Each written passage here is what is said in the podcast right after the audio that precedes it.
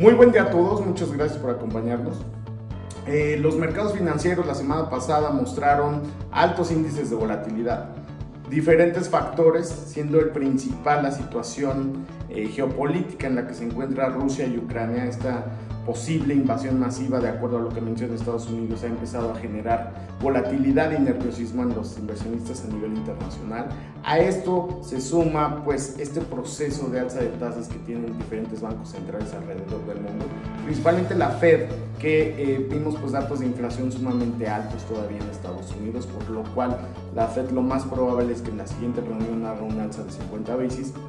acorde a lo que tenía el, mercado estimado. A esto se suma que pues Banxico la semana pasada a nivel local hizo su alza de tasas, 50 veces también, llevando la tasa de referencia a 6%, por lo cual en mercados pues seguimos viendo un poco de volatilidad en la parte de deuda, aunque si bien Estados Unidos va a tener un proceso de alzas mucho más, más fuerte este año, nosotros ya lo tuvimos el año pasado con, con Banxico moviendo tasas 125 puntos base en promedio. Y esto eh, lo que lleva es que este año, pues los, los bonos, los niveles de los bonos eh, de 10 años y hacia adelante a nivel local, pues ya hayan descontado este proceso de alza de, tasas de, Banqui, de, la Fed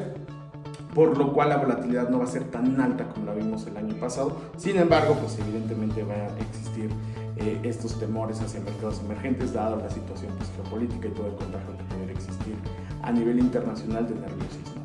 A esto, pues lo que vemos en mercados accionarios hacia adelante es un reajuste en donde muchos empiezan a disminuir sus estimados en ventas, en utilidades.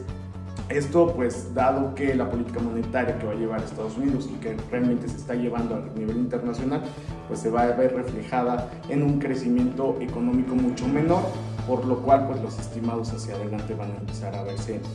afectados y vemos esta corrección en mercados. Sin embargo, pues en muchos mercados es un nivel de entrada bastante claro, por lo cual creemos que mantener un pie dentro de los mercados hace sentido.